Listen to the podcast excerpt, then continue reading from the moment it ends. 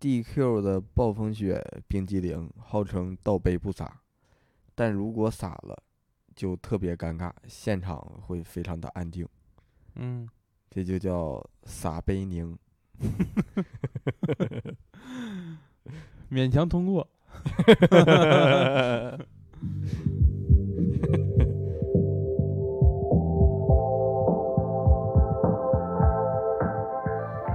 大家好，我是熊掌，我是史密斯。欢迎大家收听二人谈谈谈。哎，兄长，咱们这个坛是日月潭的坛还是净月潭的坛呀？他俩是一个谈，哦，那是桃花潭的潭啊？那不还是一样的吗？那是贝加尔潭的潭吗？不是啊，而且那叫贝加尔湖，那到底是哪个潭？啊咱们是谈话的谈，哦，是昙花一现的昙吧？哪个谈话呀？别纠结这个了，赶紧开始吧。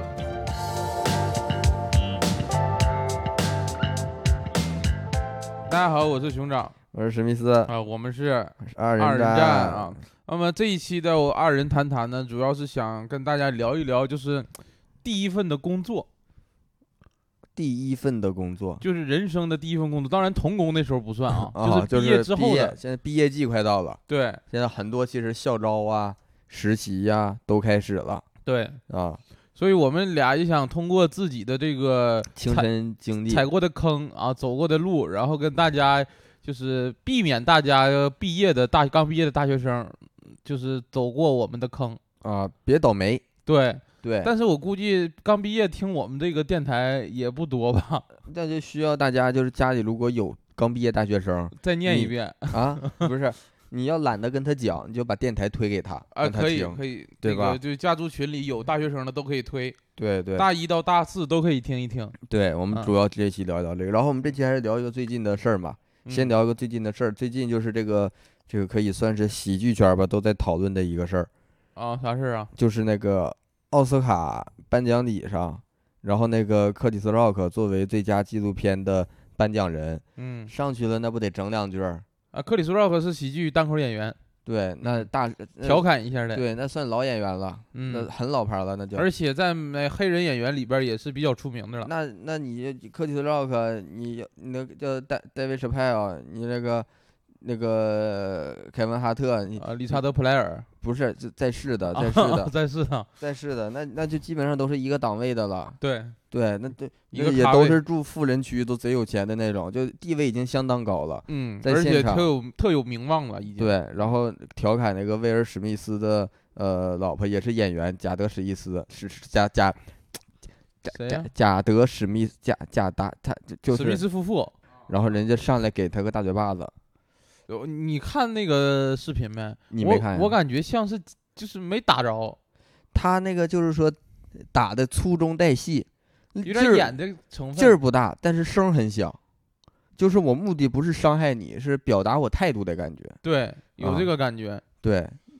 然后就这个事儿，你说这到底是咋回事儿呢？现在今天刚刚那个奥斯卡也发那个公告了，说学院奖给给那个那个威尔史密斯的惩罚是十年之内嗯，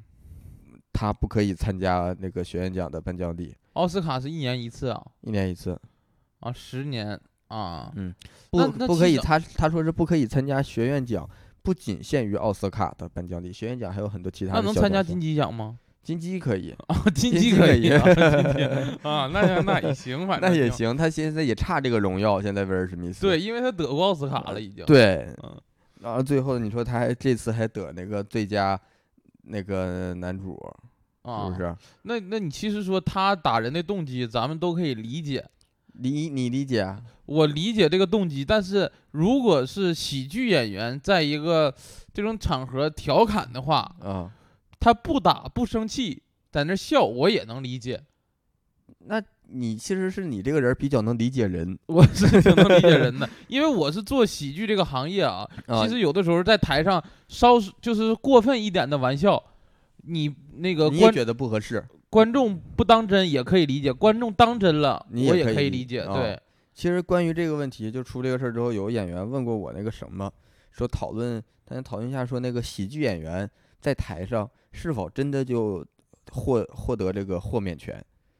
就是言论豁免权，就是我嗯在台上讲的东西，你不能认为这是我，你不能把这个当成是我讲的，嗯，针对我，而是我的舞台是一个作品。然后有人举例来说，就是就是你去看看那个演唱会什么的，嗯，人家唱唱的不好，你能上去给人个嘴巴子吗？买票了的话， 可以 呀、那现场安保干啥的？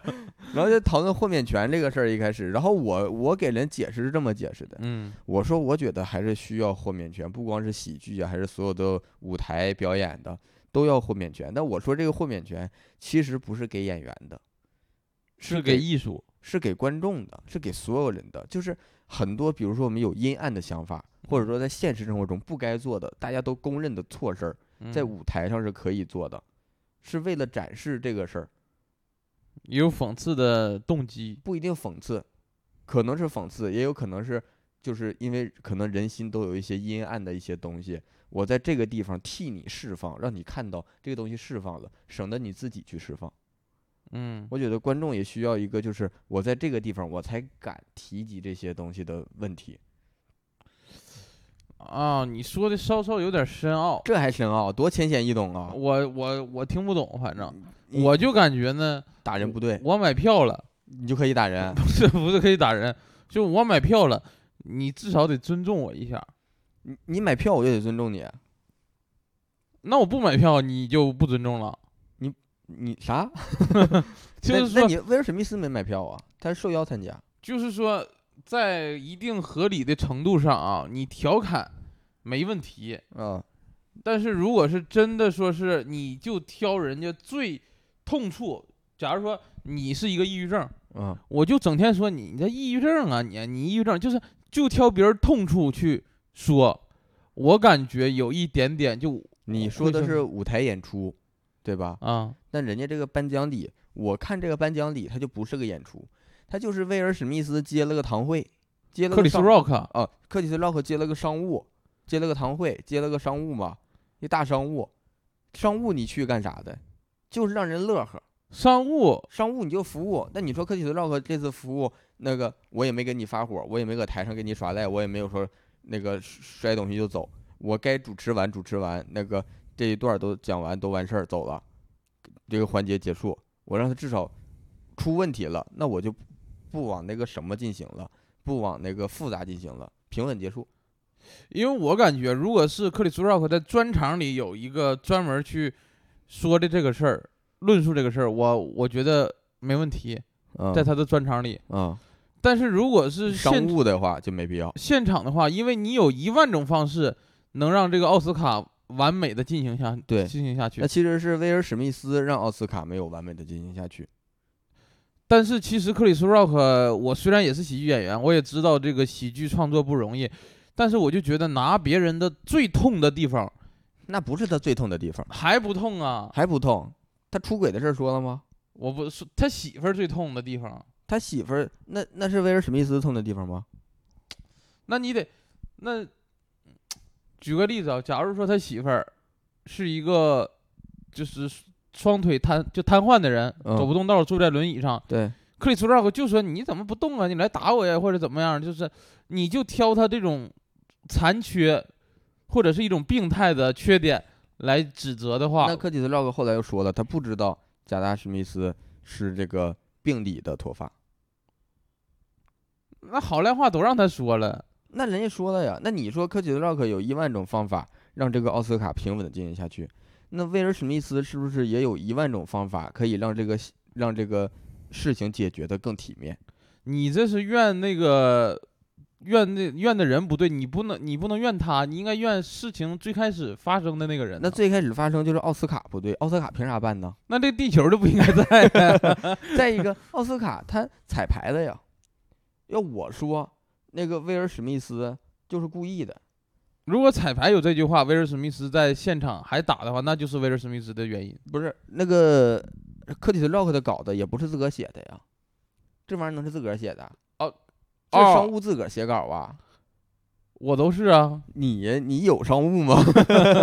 这商务哪有自个儿写稿的？呀？就是有编剧团队给他写，然后他记住一些段子，然后上来就讲了，也是一些就是就是我们从这个技巧上来说是技巧很低的段子，嗯，不是很高级的段子，然后就随便讲一下，其实就是堂会段子，活儿，行活儿，讲一下这段子呢，他就是背，然后他认真认识，然后他就是对着谁调侃就调侃了，他也不知道这个前因后果啥的，他就是干个活儿。那你说威尔史密斯知不知道这个活儿就是这样的？而且你彩排什么能讲，什么不能讲。如果你这个点是不让讲的，那经纪人对接为什么没对接明白呀、你这个稿儿是讲谁的稿儿，你的经纪人不审的吗？万一不是稿儿，就是他现场临时挂的一就个是梗稿儿，这个是可以给你确定的。就是稿儿对，就是稿儿。啊。啊那实际上奥斯卡这一出实际上在演戏啊。所以我说呀，那么昨天威尔史密斯就看好了，说今天呀，我彩排我参加了，啊，我觉得这边有一块儿我媳妇儿不太高兴，嗯然后呢，我吧其实不太有所谓，我还乐了呢， 嗯，但我给你想一招，你看我吧，我觉得我这一届我这个最佳男主基本上是最后一届了基本上是稳操胜算了啊。啊，终于我这次能拿着了，我给你演个大的。我昨天彩排我就开始策划，今天我怎么给你演？从我先乐，再看到我媳妇儿的态度，我再变成这种这种这种就是父权老爷们儿，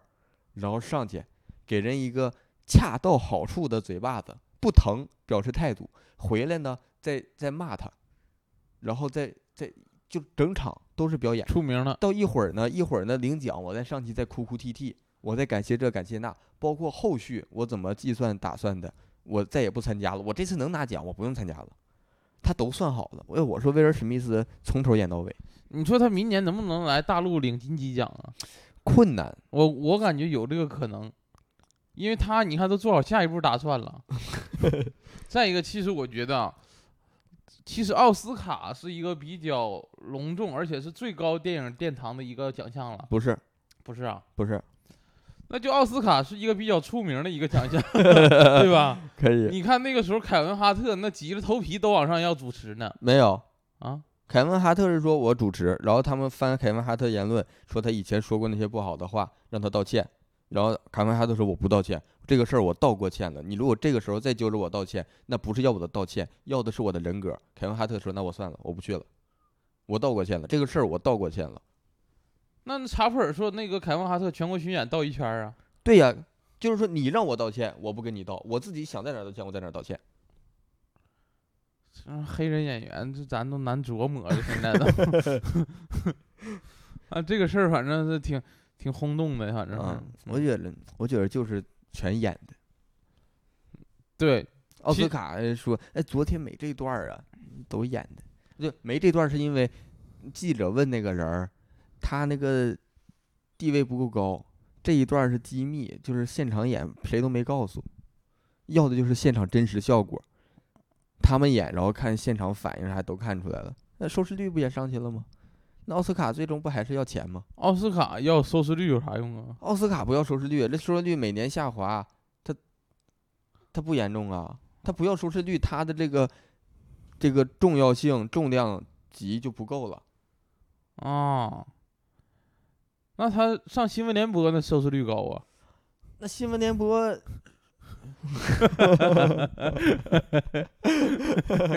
要不奥斯卡以后搁春晚办吧，嗯中间颁奖，哪个节目中间颁一你个？就换每个台都是新闻联播，所以收视率也高， 反正对呀、嗯，我觉得就演的。”那、行，你就演着你能咋的？给你钱 呐？但是不说这个事儿，但是我觉得啊，不应该用这种形式去演，应该有一种更合理的方式，能让这个收视率提高。对，所以说不行。嗯，再一个，这个事儿也是给咱们敲响一个警钟，嗯就是以后如果接堂会，稿子到底现场能不能讲，提前必须确认好，别对出岔子。对咱们来说，就是接个堂会，现场出问题，那你口碑就下降了。啊，还有要注重一下堂会现场到底有没有人把控。你像我之前讲那个堂会，讲谁都能上来，小孩儿上来讲了，着讲着，小孩上来，保洁上来了，保洁一上去，那个甲方说下来，下来演出的， 然后那保洁下来。下来，然后从舞台穿过去下来， 是不是？还不如不说呢，不是？哎 哎，所以这是给咱们的喜剧演员打个提前量，属于。 对，以后接活儿还是得注意点儿。对对对，嗯，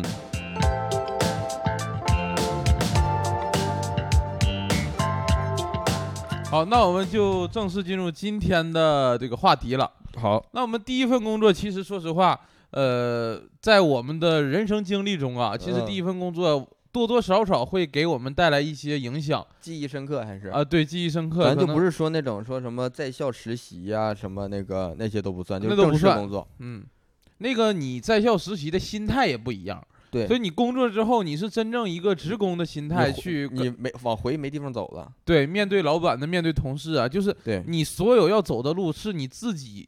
的人生道路了。嗯，你没有说是回学校我就再重找工作或者怎么嗯样，那不一样了嗯。但是我们这一次其实我们聊的就不涉及那什么了，就说你要考公务员儿啊，或者是这个这个什么的考编的这些，啊，嗯那就不算了。因为我们俩也没这方面的经历。对，然后嗯而且那些其实也不用说了，你已经决定好了。呃，对，我俩也说不明白，我俩也不懂，我俩就说这个自己上外头找工作。然后呢，其实限定的呢也比较类似咱们俩这种情况了，就是咱们并不是那种高精尖的人才，然后就是校招人家说，哎，我多少钱多少钱，大公司大厂就年要薪你，多少多少。对，嗯，不是那种找年薪的，我们就属于一个月给我开多少钱，我能给你干多少活儿那种的。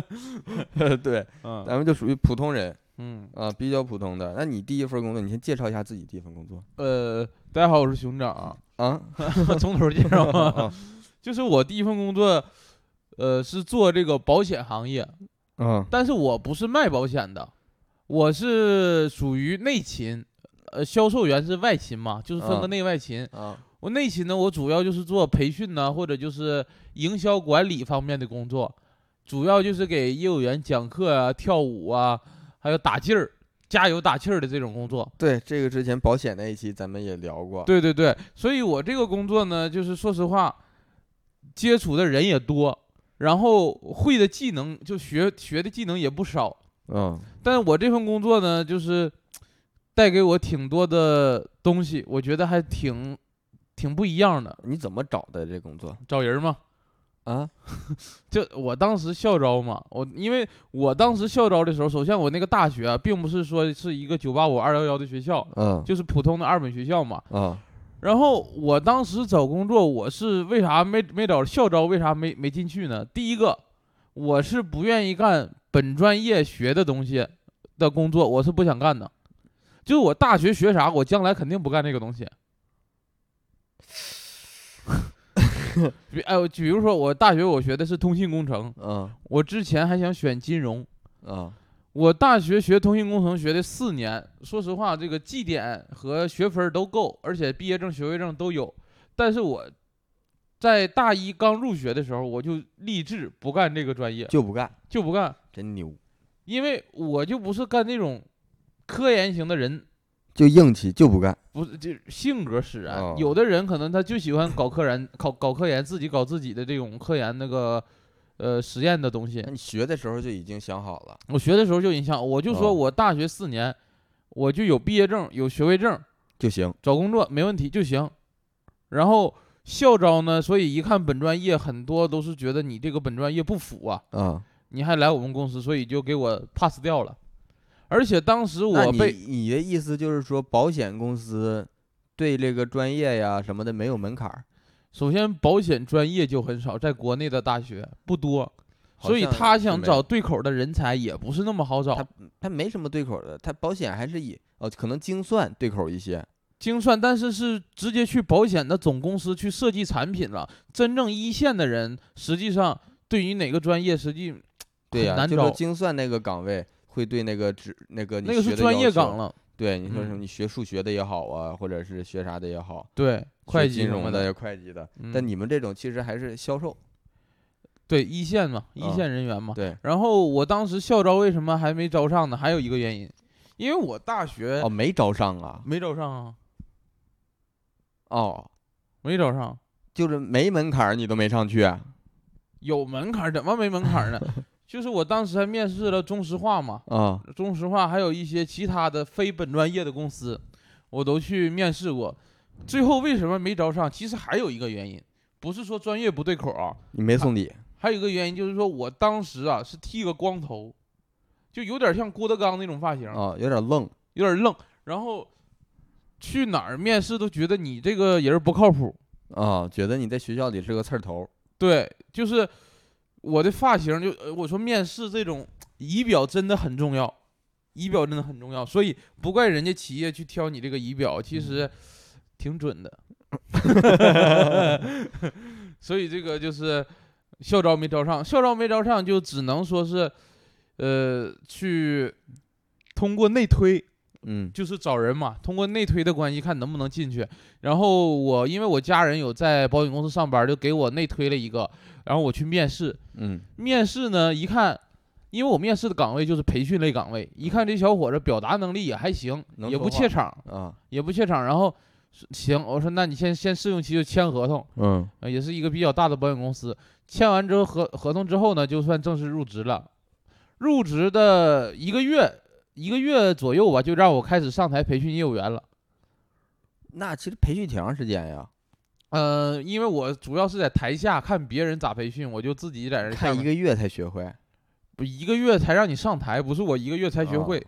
啊然后我这份工作呢，其实那说你这是还挺闲的也听起来，不嫌总加班儿，总加无意义的班儿，就陪是他们加班儿，就对，就晚上加班儿。啊因为我们领导说啥呢？说你看啊，业务员在外边奔波，在外边签单，他们都没法走，你得让他们看到内勤在办公室等着他们胜利的归来。哦，就是让他们有归属感，对，然后就是我一直是奉行的领导给我灌输的这种理念。然后有一次，我就是打电话，晚上十一点了，我还在机构，嗯我就问我说那个哎，那个姐啊，你这个单十二点前能签完吗？我还在那个办公室等你呢。 我说我回家睡觉了， 我哎，我跟跟我干啥呀？对呀、然后后来我发现这种加班太没有意义没了，有意义，纯浪费时 间，嗯。还熬身体。后来你们就你就跟他们商量说，我不等你啊，我先回去了后来我就我这有点我行我素了，啊。我就回去那了你。干了多长时间呀？这工作但我这份工作其实干的蛮久了，干了不到两年，一年半多，还行，干的其实对对我来说挺久了。对对对，呃，干了这么久，其实这份工作，第一份工作带给我很多，因为接触的人多。其实你接触的人多，就相当于你成长了，啥人你都见过，你知道吧？嗯。那你其实做内勤还啥人都见过，那因为业务员多，我那时候一个人培训七八十个业务员呢。哎呀妈呀，那对的也太多了，对呀、所以事儿也多，见的人也多，而且业务员这种工种哦流动性比较大，可能今天你见着他，明天换另外一个人过来入职了。哦，嗯，对对。那你当时那个最后走是说主动走的还是被动走的？为啥走？其实我希望被动走，哦，你是希望被开了，对我希望被开了。那但是其实我干的还真不错。我第一份工，因为我不知道别人啊，我觉得大部分人的第一份工作都勤勤恳恳，呃，你感觉大部分都是，对，大部分都是很认真的对待自己第一份工作，因为也是刚进社会，相信努力就能获得成功，就能获得回报。就能获得回报这个事儿。我也是啊，啊当时我也是加班儿，然后每天基本上都很晚回去，甚至周末我也过去公司加班儿，就是当时就很拼。哦，然后，嗯、人都说这有一句话说得好嘛，叫“入职看公司，离职看领导”。所以当时我走呢，算是主动辞职的，因为保险公司，呃，一五年开始，一直到呃一一四年吧，一四年到一七年左右，到一八年左右是最赚钱的这几年，啊，因为保险红利放开，人口红利一放开，嗯，不用考证了，所以那个时候保险公司赚了很多钱。所以到我毕业那个时候，开单就难了。但是我那个领导啊，仍然就是希望就是希望达到那个高峰值的时候。对有这个高峰值的这个业绩，但是这很难达到，有哎其实的时候政策趋势的那问题，政策影响就是往下走的。对你还想要那么高的保费，你实际上你拼尽全力，甚至这个行业都不会达到之前的那个标准。嗯，你还想要这个保费，所以他把这种业绩下滑的这个气都撒在我们员工身上了，哦都撒在我们员工身上，所以就很莫名其妙。所以当时我也是觉得你这个首先赚的也不多，我那个时候一个月才五千块钱，在深圳啊，真不多，五不千块多钱。不多嗯说实话，有的干时一候年倒半贴了干一年半了，那还多啥呀？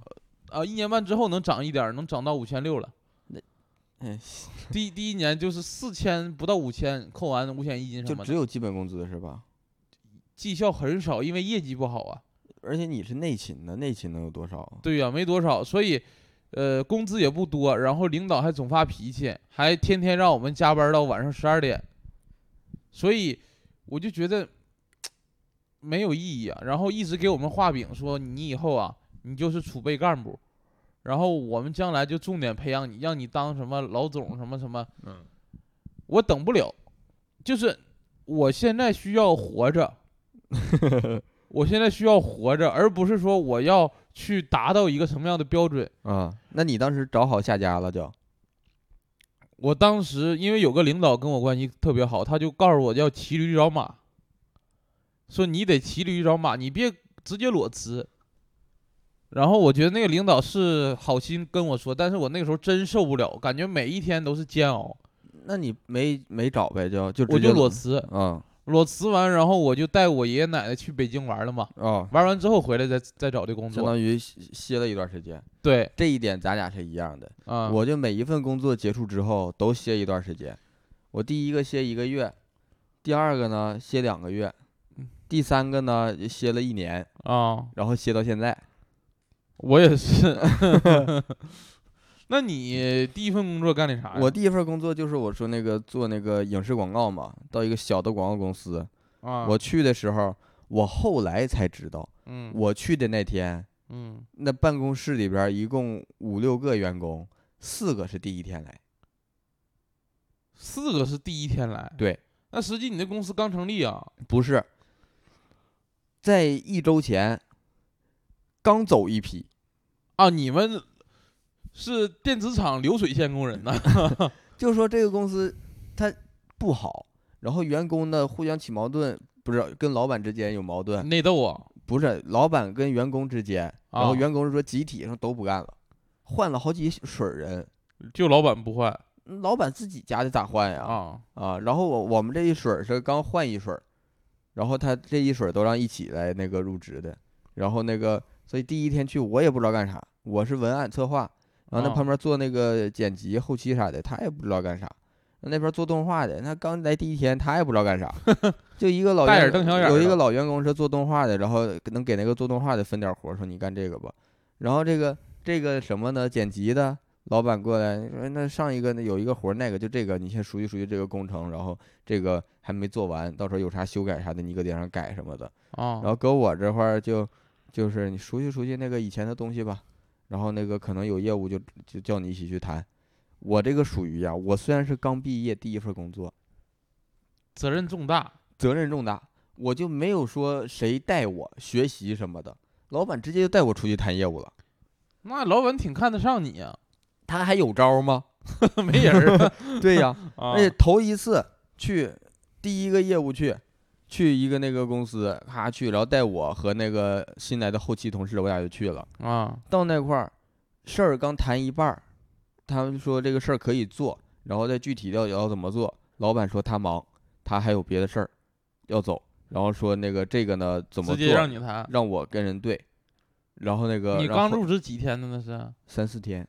哎 呀妈，把公司谈业务就交给你了，对，那个业务他是谈完了，然后让我们谈执行的细节。啊啊，然后就给我们晾那儿了。然后我当时以为这是常态呢，我就开始跟人聊，说这咱就怎么做就怎么做。我不，我当时都不知道这个项目进展到什么程度了。其实我当时都不明白这个项目流程该是什么样儿，你就谈，一个正常的项目流程我都不明白，我就我就你会刚毕业那时候是吧？对我就会干活儿，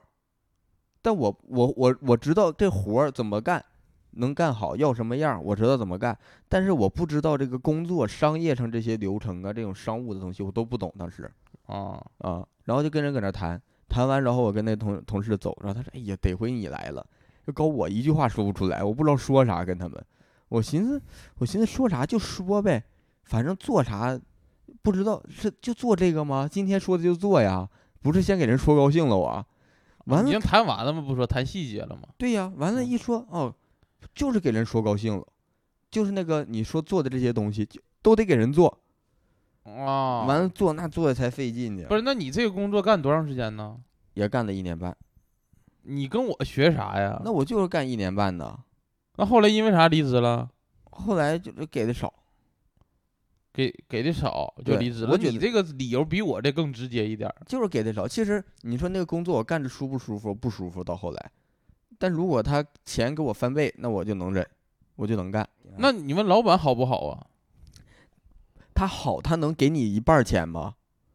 他能不给哦你钱？他好，那员工能一批一批换吗？啊，我搁那儿待一年半，我身边走三四那茬，你老板不反思一下？就你们员工一啊那个走那又不一个，好的反老思一下板，不好的老板，谁会反思呀？那倒也是。 那要是有反思精神、会自省的人，他再怎么能自省的人，他可能事儿干的不好，他人肯定没问题啊。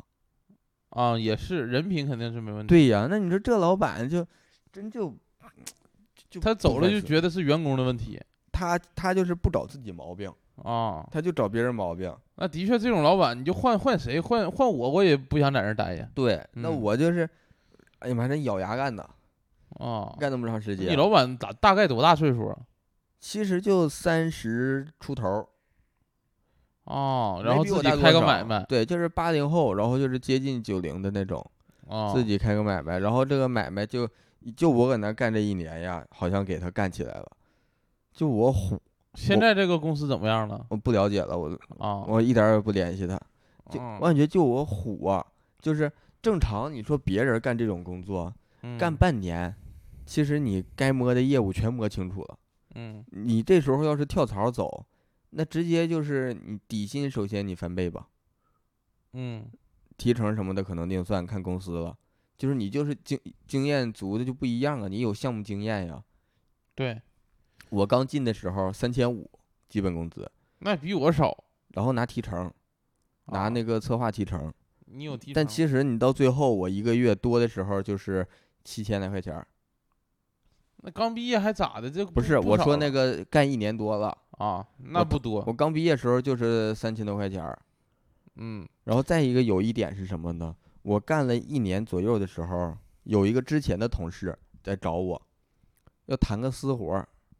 做一个动画，然后当时说谈三万，但是我当时啊，我还是不太会呢。谈三万，我说那这个活儿就是你接过来，我做策划，咱们找一个制作给他做了，制作费咱们给他，剩下钱咱俩平分。他嗯，说挺好。完了一个三万的活儿，我俩最后一人分了四千多。后来我才知道，就是我完全可以找到一个一万之内给这活儿干了的，一样水平、一样水准。那家属于给我要多了，我俩一人能分一万。但也是这一个事儿让我尝到一个甜头儿，就是我发现这活赚儿钱，挺快。这这活儿，这活儿就是干挣钱挺快呀、嗯我为什么在公司，我要是干这一个活儿，提成也就三四百块钱儿？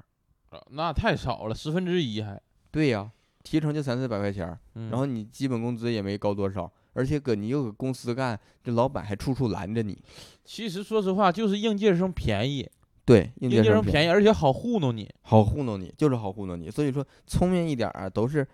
都是那个什么，都是那个干一个第一份工作，如果不是那种特别好的工作，混经验，赶紧去找下一份儿了。其实我觉得啊，嗯，大部分的应届毕业生他没见过钱，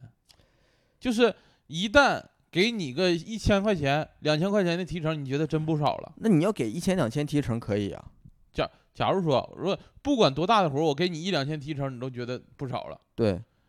所以说，如果是一个老员工，觉得假如了解这个东西，你嗯给我这么点儿提成，我是不愿意干的。所以就应届生好糊弄。啊，也对，也对。嗯其实还是因为你他应届生出来，新人不懂规则。而且其实说实话，你刚毕业刚赚点钱就觉得挺满足了。对，嗯，我那个时候，因为我大学的时候啊，一嗯直想买个台式电脑。那时候我刚开第一个月工资，我就赶紧给自己买个台式电脑。你美的不行。对呀、我觉得特高兴，两千块钱。嗯，所以那个时候刚毕业就觉得啥都是好的那种感觉。对就有点钱就满足。对，也而且也相信就努当力时就是觉得我当时没有去判断说这个钱和我付出它对不对等，没不判断，当时判断就是这个钱，我现在比我以前拿的钱多，我对我挺高兴。对就，就是应届生的心态，对，嗯，就是这一点是是这么个问题。对，然后这个延伸一个咱俩可以讨论一下的问题，就是说，在你没有更好的选择的情况下，就是没有那种说说年薪几十万上嗯来就找你校招就找你那种，就是你正常毕业需要找工作，现在有很多选择嘛，一嗯般就是会有一个比较比较常见的，就是说你是找一个大公司，它那个各方面制度呢更完善、更规范，也没那么忙，相对来说会轻松一些。嗯然后呢，呃，但是你成长就慢，你可能在这个公司干一年，一个萝卜一个坑，对你嗯，你一点儿没有干明白整体的事儿，有这种可能性。就你，你如果只干自己手头的事儿，就对，可能就是很枯燥的那种。嗯但如果你去小公司那样，你像咱俩刚才说说这种，尤其是我这种，你就就你一个驴当三个驴使。 我去干策划，我去应聘策划，我头一年搁那儿干，啊，干到年底，赚仨驴，后期全辞职了。为啥呀？不干了，人家说过年我回去我不来了，然后活儿都没干完。那过年时候我给人剪片子剪了三个，啊你啥都会呀、那就那学这个的呀，老板知道你会，然后就让你整。然后有的时候去那个拍摄，拍摄不是雇人去拍嘛，摄啊像师啥的，有的拍的有点问题，需要补拍一两个镜头，你找摄像师什么的不就贵嘛？人家都是算一天的钱，嗯，他就让我去补拍，就相当于我又当呃这个副摄像，然啊后还写文案，然然后后还还剪片还儿，做后期那，都你干了，那 么那客户还是我谈 的。公司没别人了。所以说我那个时候我搁公司，那他那个客服号也是我用，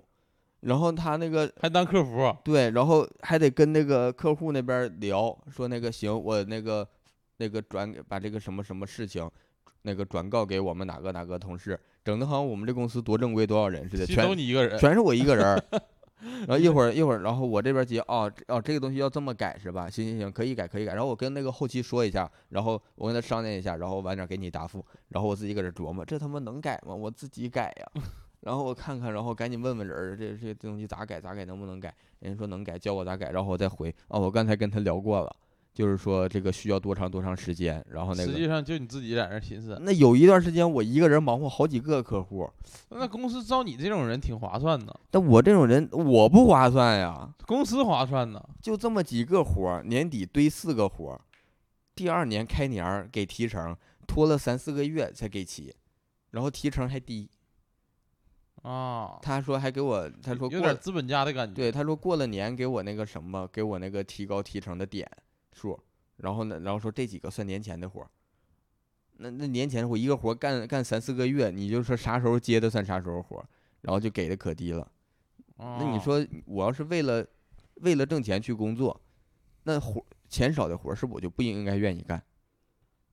我目的是挣钱的话，对呀、对呀，那你说，那我这个人就是这种，就那这你种老板给你画饼不就是你未来怎么怎么样的我他妈能信吗？啊？你这人比较理智，但我我就信饼不。是我我我我这人没那么理智，但是他这个情况我能信吗？他能画出啥呀？也是，那我公司看除了你就他。我看着他这个公司就这样啊，还画呢。刚才就说这个大公司更规范，你可能就是就是你推荐去大公司，你觉得？我觉得就是经历我这一道之后，其实我更推荐大家去大公司第一份工作，先适应社会啊，你是推荐去大公司，啊、先适应社会，而且大公司给你的各方面福利待遇是标准的，什么社保、公积金这些东西给你交的也合理，那倒是，这啊个是不用担心的，而对且然后公司标福利标多。而且标准工资人家可能后期涨得慢，但是一开始给一开始给的呢，会比那种小公司可能还多一些，小公司就卡你这个，小公司一般都是绩效提点高，对。嗯，但是我跟你就是观点就不太一样，啊，你推荐大公司啊？我你推荐小小公司，你推荐小公司，为啥呀？呃，因为我第一份工作和第二份工作正好就是一家大公司，一家小公司。嗯，第一份工作呢，那个大算公是小公司，那你带七十个人还小公司啊？那得跟有有对比呀、我第二份工作是央企呀、我第一份工作属于民营企业，你这个大小不是说你这两家比，是说世界上有一个客观的概念不是比。，我就是通过这种呃，那大你第小一家公司多少人第一家就是所有的加起来，啊？估计得几万人吧。哦，这叫小公司啊？但是我这第一家公司为啥叫小公司呢？因为它的规模不如第二家央企大。我就这么跟你说，嗯，它是不是小微企业在工商上，不是，那就不是小公司。我就说我对比来说的小公司，我不，你对比没用，咱们给大家提的得有一个标准概念。五十人以下算小公司，就这么说。那行，我推荐小公司，还得哎，就嘴硬是吧？但我推荐小为啥不行啊？那你为啥呀？首先啊，我就拿我个人经历，你先别纠结这个小不小微的事儿。行，我第一家公司相对来说比第二家公司小很多，而且市值也少了好少很多，嗯，注册资本金才一百一十七亿。我第一家公司，真他妈小，第二家公司四百多亿，所以我第一家公司呢，就是干的活儿多，我一个人要干很多活儿，就职责不是那么明确，所以我一个人可能又干培训的活儿，又干综合内勤的活儿，又干财务的活儿，又干报销的活儿，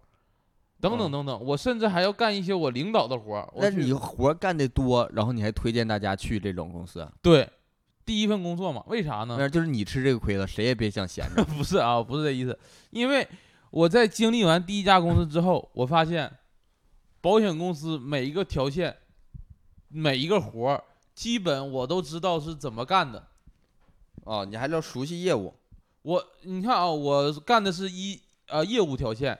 从业务条线这个保单进来，保险公司怎么签字，怎么理赔，然后怎么核保，我大概都有 一一些这个自己 你要干啥呀？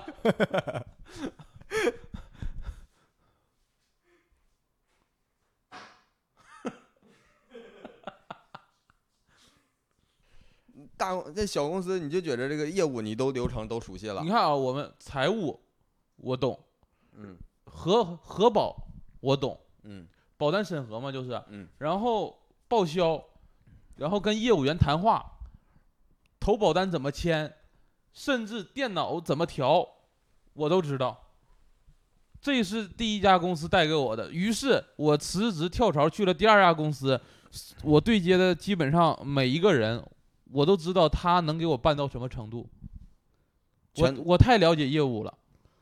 就哦是你第一家小公司，你经历的多了，你就知道整个保险的运作体系是什么样的了。啊，你是说在保险行业里面来看，第一家算小公司，对，然后你就是说在小公司先整明白，去大公司如鱼得水。对，因为大公司不会让你一个人干特别多的活儿，他这就个是让你一个人就干这个活儿，你给我干好就行。对呀、你就觉得在小公司你你先都学会了，在大公司你就选你会的地方，不你是在大你公你就是干啥你都能会，然后你就干得如鱼得水，就没啥问题。差不多吧，因为我在大公司啊，我就那一个地方我干了，我知道我要对接的人和对接我的人，他们工作进度和工作的模式是什么样的，我都了如指掌。哦，所以到什么时候我要什么进度，我都能要要得到，那咱只要俩我努力去追。咱俩想法就不太一样。嗯，我推荐大家去大公司呢，是因为如果你一开始去一个小公司，嗯，你最终还会想要去一个大公司，我觉得，因为你在一个小公司，你又累又学习什么，你是都会了，但是你想要你学习完这些技能之后，你都会了之后，你在一个大公司里边儿可以找一份你能干明白，但是对比之前没那么累，待遇呢又高一些的活儿，但是你说我这个小公司的经历对我在大公司没有嗯帮助吗不是？你，你听我我说有帮助啊，咱俩一个事儿还能吵起来呀、我说就是有帮助，所以你去大公司，最终你能在大公司待着，但是目的，我觉得目的人目的就是这个，最好能清闲待着，所以一开始就去大公司，直接清闲，你如鱼得水，我就浑水摸鱼。我不赞同。你说你最开始你懂得多不好吗？你到最后哎，你懂得有多多少人退休了之后啥也不懂，就会干自己一亩三分地儿的啊活呀、这个就是你如果就奔着工作去做的话，你退休之后就容易一亩三分地儿。你你不用懂多，你就找一个大公司，然后搁里边儿就长久的干，就挣钱。完了呢，你闲暇时间多，你可以去做别的事儿啊。你非得在那一你个说行业工里作边了儿，一辈子，你一点儿就是这个运作体系，这个行业的运作体系你都干不懂啊？在大公司你是学的慢，但是你会到最后还不懂吗？你无非就是说在小公司半年能懂的事，在大公司三年还不懂，那你是傻。假如说你要出去创业呢？那在你小那公你司，在大公司干三年，是不是你的资源人脉会比小公司的更好？但是你在大公司知道的就那么一点儿东西，你创业你创不起来呀，你创业一个人创不起来，是不是能找合伙人？找的也都是同部门的人啊。也有那种客户甲方呀，也有认识的人呐。大公司不会让你去对接客户的，哎，这个就是区别了。我在那小公司干完之后，我也去大公司面试过，就这个我们同行业的啊，啊，我们同行业再大的规模也没多大嗯啊，就是几十上百人算不小的了。嗯，他们的里边儿其实就是分成组，有有两种模组式，长嘛，一种是分成组，嗯每个组就跟一个小公司一样，然后嗯组和组之间比，就是嗯比谁好，比比学谁来赶的。超，另一种呢，就是分岗，就是这一这一批人全都是前期策划的，然后后边儿是那个后期的，然后就是你这边儿前期你就管前期的事儿，然后你谈下来呢，后期分给你谁不一样，不一定，你不一定每次是你们同一组的一起合作，你是按你的岗位分的，按这个啊流程分的。那怎么那是谁对接客户啊？那不管我在哪个里边儿干，都是我对接客户，我就做前期的，我干啥不对接客户啊？那你像那你做后期的就没有机会对接呀、做后期的他需要对接客户吗？所以他要出去创业就费劲了嘛。他就跟我创业呀、我凭啥跟你创业啊？你不是做后期的，他能不能别创业呀、哎， 不是你做这后太期双标了，不是有点做后期太累了，做后期不是一个能干一辈子的活儿呀。他做后期就是挣钱，挣完钱最好我建议能转行，最好转行在大公司做后期，你也要转行。啊。再一个，再一个就是你在大公司，如果你那个做得好的话，嗯，假如说有的更大的公司有专门的，我们叫 AE，就是那个客户就是对接客户的，嗯，然后他不管策划，他只管对接，然后对接过来的东西呢，策划跟客户之间接触也不多，是他两头两头弄，对外和对内，他在中间做一个桥梁，然后他那个策划的东西呢，做好给他，他去给客户讲。你说这个岗位的人，你要是想对接客户，你你做这个岗位行不行？你把这个岗位做好，那你别说别的啊，那你最后为啥在大公司离职了？谁在大公司离职了？你呀、我那算大公司吗？跟你那比起来，你不说在你那行业算大了啊，吗？我没去，哦啊，我面试了没没去。为啥不去？你不要去大公司吗然？后我一后来我又想一想，就是这个行业还是累，就是这个行，就我们这个行业，再大的公司也是一个，也是乙方，就是服务性质，啊，在跟大的行公业有关。也累。我后来反思了一下，我不去这个什么了，不去这个行业了，然后我就换行了，当甲方去了。哦，你自己创业了没有，我就后来去了另一个更大的公司当甲方，啊？那个公司是甲方，对，就做游戏的，给自己做产品的。那是大公司小公司啊？我那你说八百多人算大算小啊？跟算你大这了，算大。跟你这比，你那是他那个注册资本才两千万，你那个一百多亿算小的我是行业内算小嘛？啊？那我嗯那算大，游戏公司，对呀、你为啥离职啊？我你歇梦够寐以了，求的大公司啊？我歇够了，啥意思啊？我歇了一年，搁里边儿相当于歇还能歇够，啊我他妈歇不够。不是这一年就你歇着，就是我以前是当驴使啊，一个月挣个六七千那块你钱，歇着还不，舒服吗？我在那儿歇一年，就是当人当当神仙，然后一个月能拿八九千块钱。多好啊！完了，一年我觉得差不多够用了，就是我精力足了，我又可以再奔奔能不能再多挣点钱了。就是我觉得我的那个付出和我的回报的比例合理了，在这个比例起条件下，我愿意付出更多，得到更高的回报了。啊，你就自己创业呀？对，我以前我觉得那个付出回报比不合理，所以我就不同意了。不干你了这是不管在小公司还是大公司，你都觉得这付出回报不成比啊呀、我大公司我觉得成比了，比例合理，但是量不够。啊！你在这大人公司真难伺候。哎，那你还不想挣钱了？不那是你，那咱出身我不好想挣钱，但我想闲着，你还想挣钱，还不想闲着，你还不想太累，哦，你想挣钱还想闲着，你咋那么美呢？啊你这工作不就是吗？你出身还不，你这算挣钱呀？八千还不算挣钱，那你扒钱能扒一辈子呀？八一辈子那多好啊！那你现在不比以前强啊？我现在我这两个月赚多少钱，你知道吗？ 啊，我这我这两月都不足八千。我这两个月深圳最低工资都比我高，那你别在深圳待着，你拖深圳后腿。就说这意思。那那要说不说咱俩呢，推荐别人儿，推荐别人儿，如果你是什么心态的话，你想成为什么样，你适合去什么样的公司？我觉得有追求的话啊，啊、可以先去小公司来看一看都怎么运作的。呃就这个我同意，啊，因为你有追求的话，其实你需要的是那个就是见识。对，然后有追求，上完小公司看完业务条线都什么样的，然后怎每一个条线怎么运作的，你去大公司能给你一个平台，你实现你的追求，就是小公司给你平台到顶了，啊、养不住你这尊大佛说说实话，但对是大公司你的前途是无限的，小公司不缺大佛，不不需要大佛。对，也是小公司我就我这个庙不用大佛，我就是一个那黄大仙儿的庙，嗯你给我佛干什么？我挣的就是小钱儿。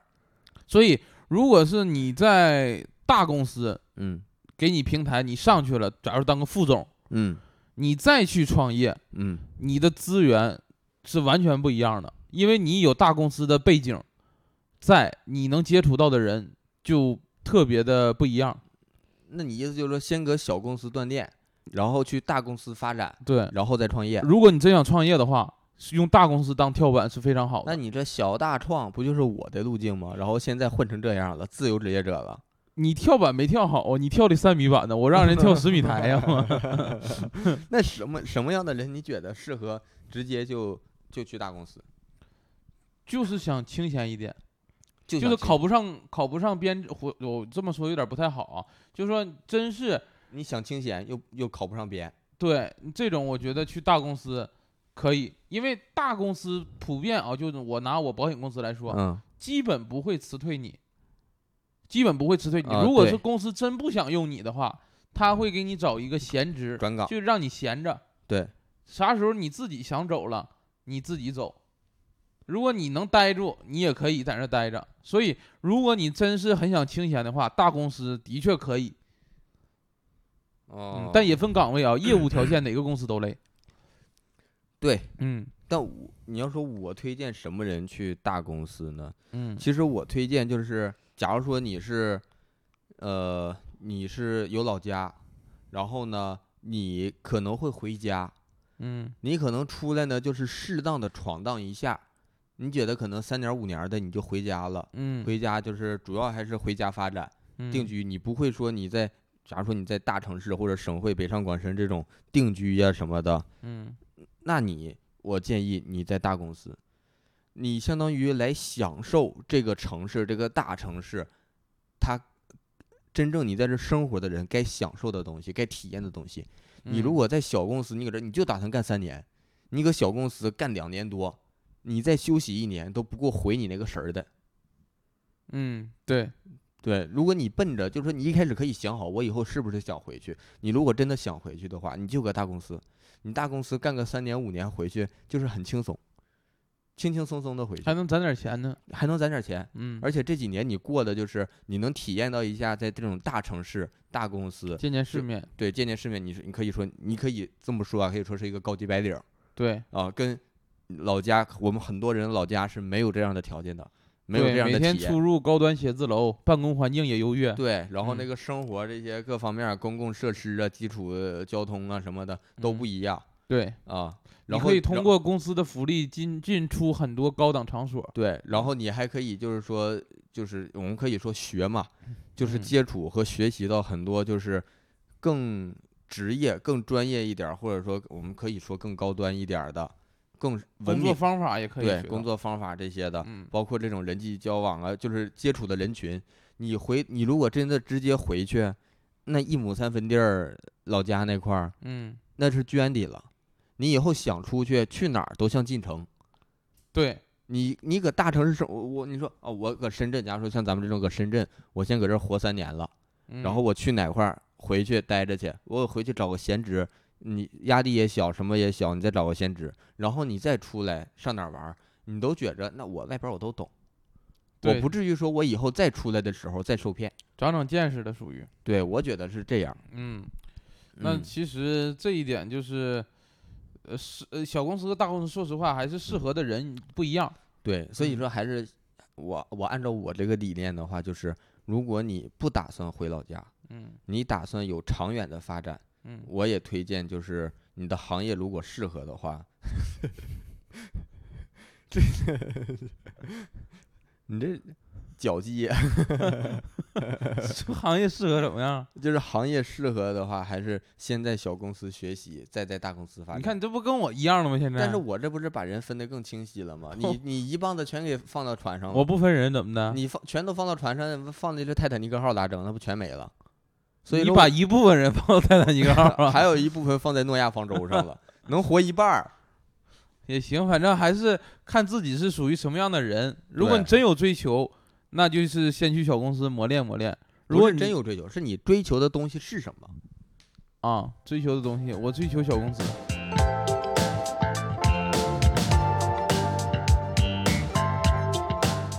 再聊一聊这个，呃，就是聊一聊我们这个实际工作当中的，刚才是说选择工作的问题，嗯就是实际你在工作，就是你工作跟学习，我们现这一期还只主要是针对你的第一份工作嘛，嗯，应届生，对，你工作、社会跟学校的这个社会关系是呃完完全不一样的，那肯定啊，对，所以我就一个比较比较细节的一个点需要讨论一下，说呀，就是公司内的人际关系怎么处理，主要是这种大量的非同龄人，但大家是同级。你以前你这个同龄人是同级，年纪大的就是老师，你们是越你们是不同级的。啊，对，而且没有什么工作对接跟同学，对，那你在公司里边儿有很多人可能比你大十岁，也是你同级。对，对他不是官儿就是我同级，对，那你你们怎么处理这种关系？还有有官儿，你怎么处理这种关系？你不同级的官儿有官儿我就舔他。啊， 你真实在呀！你适合去大公司啊。呃，开玩笑啊，啊，还有那种，还有那种就是说会遇到一些你看不上的人，嗯，可能在学校里边儿你看不上他，你们俩没交集，无所谓，你俩各各各干各各的，活各的。不会有什么交集，不会不会有什么问题。但是在公司，你说尤其是有那种就是会说但是不会办事儿的人，嗯，你你跟他怎么处？首先啊，我啊要说明一点，呃我工作跟同事交往的第一个原则嗯，就是我尊重干活的人，我不管你跟我关系好还是不好，啊你这个人踏踏实实干活，即使你脾气臭，啊我也尊重你。啊我觉得你是值得我尊重的人。啊呃，咱俩关系是第二的，就是首先我是要看你干不干活儿。如果是你这人还不干活儿，一天还在那儿就是说挺高调的，然后啊也不干正经事儿，我就会疏远，我远离他。啊我是属于这种的。但是如果你干活儿，你即使脾气臭或或者是跟我关系不好，我也尊重你。哦，嗯，是，但你你说的是那个能干活的人呢？我对说的是那个不能干活，但是就会说的那种。那说我就不找他对接。一个部门总有能对不接是的。我，你不要这样解决问题。我意思就是说，当你只能跟他对接，就是你你们俩的工作就是要总总要面对这样的人，你怎么跟他处理关系？我跟他唠，就我能把人唠开心。举个例子、啊，把人唠开心，举个例子，他本来也不难受啊，他本来就开心呢。但他不干活儿啊，他不干活，但是他开心呀。你跟他唠，他更不干活了呀。所以你听我说，我之前是做财务报销，啊报销过财务的知道，如果你去财务部，你的发票很大几率上过不去，总有一些小的问题会出现。啊所以有我当时有一个财务，他就属于啥呢？资历老，啊但是呢跟我们属于同级，啊然后他就是有一点问题，他就不给过。实际上他是懒政的一种行就是行为，啊！他不给你解决，他不给我我解他决，就给就你是打回去打回去。所以这个懒政吧，也相当于不干活。啊，然后我就没啥事儿，我就到他那儿唠一啊个，你就跟他处好关系，哎呀，他我给他唠的老开心他就了。不好意思不管你的事儿了，对，他就说，我就冲着咱俩这份情，我也给你办了。你这个我给你写，缺哪儿我给你写。哎，你挺有招儿啊！你所以说那个时候，我们当时我们是我是在我跟财务不是一层楼，啊但是只要我报销的东西，啊就能报得快。我同事都说，我财务那人那么难搞，就 你报得快呀。 啊，你说我舔他就是我就夸他，啊嗯，就是呃，伸手不打笑脸人嘛，也是。然后我大学啊，说实话也占了这个优势。我大学有两个，一个是实验课的老师，啊另外一个也是专业课的老师啊。就我跟他就聊得好，啊聊得好的话，他其实对我也特别好，所以这个我就你感觉你这是人真有招儿啊！你就是我不通过业务征服你，我就通过人格征服你。我分人。如果你啊这人、看你吃哪套，对，我就通过哪招儿。如果你就是干活的人，你就认死理儿，这个你通过就通过，那没通过那也我就把东西写好。你有你有招儿吗？我把事儿办好，你就对得认我。对，然后你要是就认人儿的，那我就跟你处。就跟你唠。我不想，我其实这人我不爱社交，但是我能把你唠开心就行。你这你他妈挺厉害呀你！我不想社交，但是我没啥事儿，我就往他那楼上跑。我说那姐那个吃啥了？哎，我这会儿那东北带来的两盒那个什么玩意儿，尝一口，尝一口，就是很亲切的去，也不算亲切，就是很自来熟的去跟人套啊啊。所以这这种人，那你没办法了，你就是对接到这儿，要不你钱就下不来，你你就得这样方法去做的啊，那行，啊。那你咋整啊？碰到这种人呢，碰上这种就是能说不能干的，你还得找他对接，我还得找他对接。嗯其实你要不说我这个工作就没你舒服，嗯没你开心，啊，我就不愿意跟他对接。然后我呢，我我就是我属于阿 Q 圣地法了，我把自己的活儿干得更好，我卡他脸。你 这样啊，要我说你干的难受呢。我哈，第二那个我之前是干半年的时候跟他嗯套关系已经很熟了，半年之后他主动了，他主动了，说因为我我姓孟，我还小孟，有没有那个发票啥的呀？送上来，我给你整。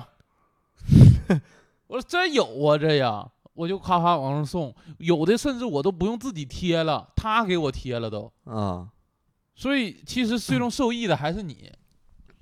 受益的是我，但是你说有的对接的，我就把我这份儿事儿干好，然后他爱干不干，其实我就不管他，我把我的干好，出问题我不担责任就行。我之前也是这个想法，啊因为我就觉得，因为当时我也做业务条线，业务条线我就觉得我们是最牛逼的条线，啊、因为我们是为公司赚第赚一份钱钱的，对。啊所以当时我就寻思，我没违反规则，我还为公司赚钱，你们就应该就是说。就在规则之内，就应该给我放开最大的限度去帮助我们业务去做业务。啊。当时我就有点就是说按规则行事，你要说我呀，其实我这是我说我第一份工作时候这样，但我后来变了。嗯我第一份工作时候，其实我还比较认死理儿嗯啊、我整的就是我，其实这事儿办到最后我自己难受嗯啊、我后来不那么认死理儿了，我有更好的招儿了，哦我就给人整走，啊，谁不行我就给谁整走，你有这能力吗？我就出去传闲串闲话呀。你咋净干这这坏事儿呢？你啊不是，这叫坏事儿啊！他能力不行，他给公司带来了负面效益。我就出去，我实话实说，啊，我不加，我不添油加醋，我就实话实说，说我的态度，他给我造成了什么影响，给公司造成什么影响。他这事儿干得不好，而且不是一次两次。然后我觉得这个聪明的老板，放出风来。对，其实这个有一有一句话是领导经常跟我说的，我也跟电台的听众说一下啊，嗯因为其实保险公司啥人都有，嗯嗯，有好的有坏的，有也有也有。就是妖魔鬼怪吧，啥都有吧，嗯那各路神仙、妖魔鬼怪都有。所以我领导跟我说一句话，说不管你工作对接也好，你面对业务员也好，你面对领导也好，你赚的是谁的钱？赚的是人的钱。如果你赚的是规则的钱，那你可以就按规则办事儿。但谁给你开工资？人给你开工资，你对接的也是人。公司给我开工资呀，公司谁组成的？也是人组成的。公司公司不是规则组成，我领导跟我说过，公司不是一堆规则摆那儿就成一个公司。那我挣公司的钱，我我站在公司的角度，对呀、但是你公司也是以，就是主要以以人为本嘛，也得是。嗯所以有的时候我就太奉行规则，我领导就跟我谈话，就说你跟人对接啥态度呢？虽然咱们是正常办事儿，嗯也规章制度也没问题，但是毕竟是你对接人家，人家给你办这事儿，嗯所以以站在人的角度上，你该怎么跟人对接。啊，你要这么说，我跟人当面儿，我肯定是该怎么对接怎么对接，我也整得好好的。嗯，但是我背后说他坏话呀，那你这就也不行，也不推也荐。不我对背后说的坏话给他换换走，那公司整个就更好了呀。公司换替一个能人上来，哎，那假如说啊，嗯，跟你对接的人，假如说你上传个资料，说你这个资料不行啊，啊回去回去审，你是什么态度？我就想呃，先跟人说好的呗，嗯，就是先别跟人那么态度硬，说我这个怎么就不行啊？你说我不行，你得给我指出来三五三五条来，人给你指完了不是我不能这么说。啊、我假如说人家我之前就是人家给你指完了哪儿哪儿哪儿不行，你什么态度？那我就说，他给我指出来了，我认错呀。啊，那不也挺好吗？你这对，所以我说我当面儿我不会说破坏规则去跟他做什么事儿，你都给我指出来了，说那我确实哦，那我这个弄不对，那我虚心请教，我说那这个呃。我不知道该怎么弄的话，说那是怎么弄啊？或者说那个我可能应该问谁这个什么的，他如果嗯不愿意告诉我，我再去问别人说这个一般是问谁，问问同事什么的嗯，啊、然后就解决完，我再给他说你再看一下这回有没有问题。这也还可以。对呀、这个然后背背后我再说那什么，那背后还是别说了，你你该该那什么。呃我现在光脚不怕穿鞋的，但其实我感觉职场无非就两种人，一种嗯是听那种阿谀奉承或者是啊愿意跟你聊的人儿，就是能给你办事儿；另嗯外一种就是规则制度办事儿的。我觉得无非就这两种，我觉得还有一种。还有啥就？真不办事儿的， 咋都不办事 儿，就那搁啊就那是就那搁就那儿赖着。那就领导亲戚了他。是不找是到规则漏洞了，可能他就能赖在这儿的，也有这种。但是不管这两种人嗯哪种人啊，嗯我觉得有一种情况是我最难应对的，嗯就是这个人儿答应帮你办事儿，嗯，不办，呃，就是他就是他说的好听，拖，就是他给你办，他啊也能给你办，但是不知道啥时候能干好，不知道什么时候办，啊就是什么时候就办，是他态度挺好，嗯但是能力太次了。也有能力，但是他就是可能手头活太忙，或者找什么借口去来敷衍你。嗯你催他这个过程是最难的，嗯，你有其没有这种感觉？对？因为有那种，其实这个怎么说？其实人家可能本来是好心，对，怕你着急，嗯但实际上呢他没有客观评估自己的能力能怎么完成，嗯，他没有给你一个合适的、合理的时间时间点。对其实这个是他的工作能力问题，就是你评估自己的工作能力、办事效率、速度什么这些，是你工作能力一种体现。你不能说我们给客户那你做这么东西，说，我能力特别强，我一直是干的催别人的活儿，就我性子特别急，我想干啥哈，就是得大家都一起协作把这事儿干好。其实你这种做法我还比较推荐，就是嗯说，我假如说我这个活儿三天能做完，嗯，然后跟他谈的时候说四天，给自己留有余地。然后你你这人呢就着急，你两天做完了。对，啊，然后你这样至少有余地，你别整的都是说本来三天的活儿，但是有的那个领导就呢拖到第三天。不是领导就说，哎，这我们我们加班两天给你弄完，然后回去就让你们弄，然后你们这两天弄得焦头烂额的，然后出一堆问题，然后第三天给的时候给一个那个破不成烂的东西，反正我觉得职场你给我催工作对接的人，这个我是最嗯不好意思的，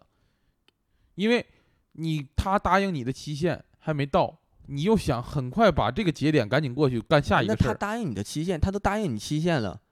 那你不应该去那个说让他必须提前给你啊，但是我就卡在这个点，我所有的准备工作都已经完成了，嗯就这个点没完成，我所有下面的工作都得耽误，就存两天我在这儿等他。啊，所以我就想，我性子急啊，我就想那个什么时候能干好，因为我我这边已经完事儿。那你这个就是一个自我为中心的想法了。对那整体运作其实有整体的逻辑在的，你一个人耽误了，那其实每个人可能都有一些被耽误的时间，要不说大的整体会浪费很多工作力的。谁嗯能把这个工作力分配的又均衡又均匀，然后谁都不浪费那，这个体系太完美了。那谁就是顶能当领导的头子。嗯对，要不说他厉害，嗯，这是就是人际交往这一块儿。对，人际交往这块儿就是还有一种，就是说那个你刚才说业务能力强的人，你就认他，对不管他人品咋样，我尊重他，我尊重他。啊，你尊重他，他人品咋样你不管。至少在工作上，我跟他以同事关系相处，我不在乎他的人品。嗯，嗯，这一点的话也是你给大家建议，也是按你这么做对。啊。只要他把事儿干好，但是我觉得能脚踏实地干活的人，人品不会特次特别次。不是脚踏实地干活儿，他活儿我就是能干好，但我呢就是就是人就不行。人，我就我我人就是没那么好接触。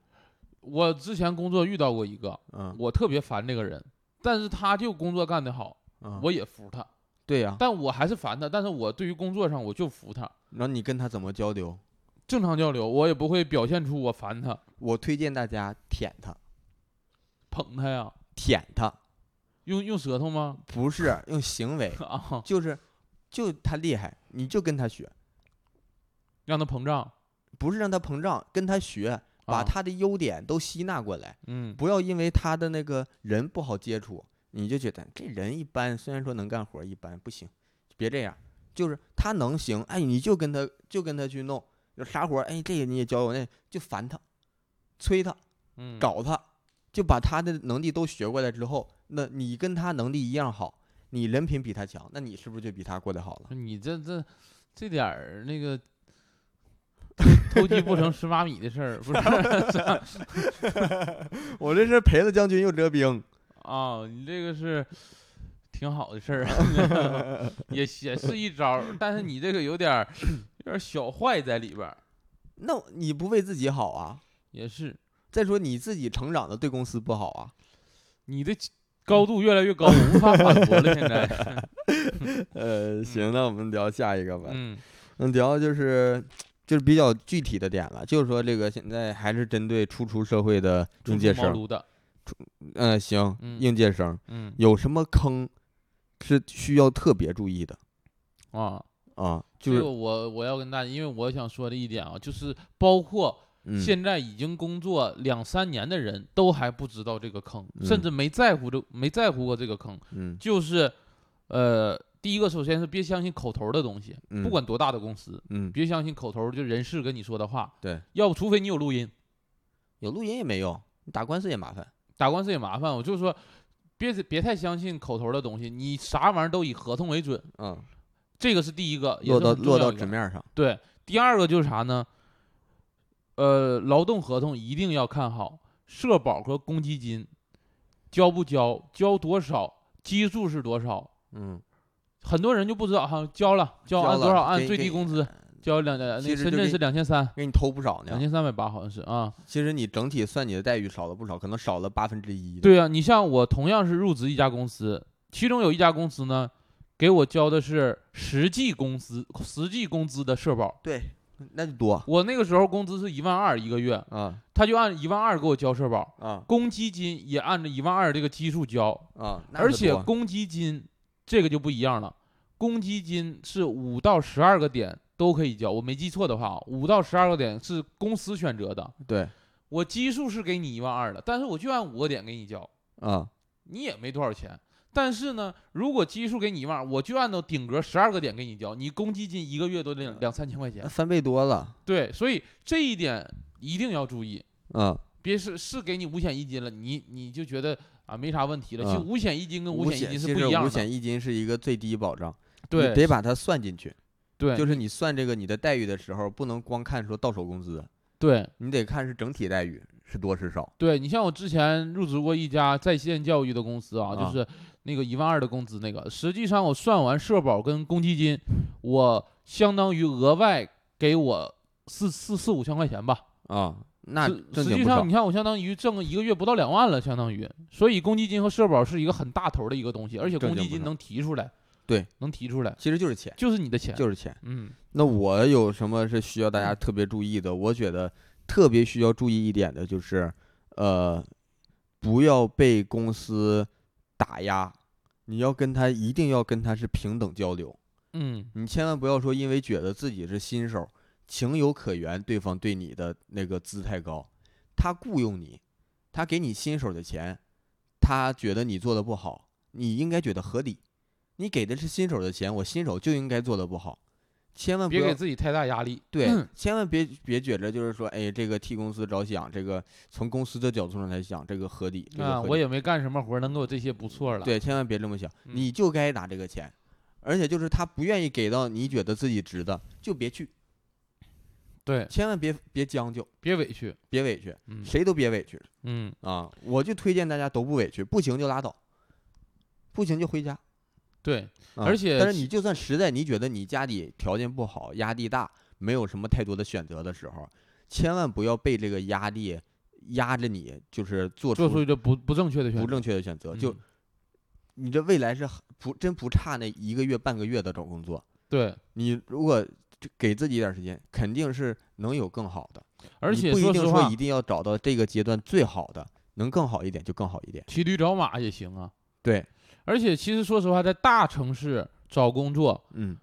你只要你肯干，都能找着。饿不死。对，饿不死。而且就是只要你肯干，在你肯干的这个标准上，你肯定是能找到几份工作进行对比，哪个更好的。对千万别找着一个工作就觉得，哎呀，不我可赶紧干活儿吧，我这要不然别人都工作了，就我没工作，人家第一个月拿着工资了，我还我还找工作呢，那不让人家落下了，真不差那一个月。对，你有一个月能好好找一份更好的工作。，对，要不然你一直保持在那种焦虑状态的话，越来越难受。所以我建议大家啊，就嗯是不管是应届生还是即将要跳槽的人，一定要自信。嗯，就你首先要相信自己有这个能力，你才能跟 HR 去谈，对去把自自己如表现出来。虽然说你可能你们那个谈的就是，